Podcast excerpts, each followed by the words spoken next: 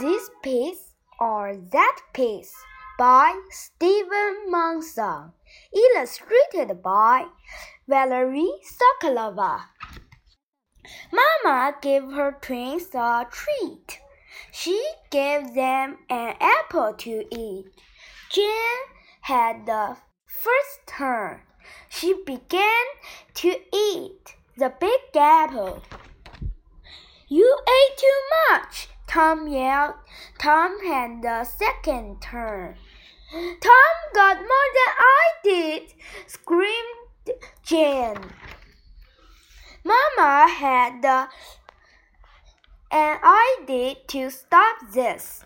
She had Tom divide the cupcake, and Jane got to choose first.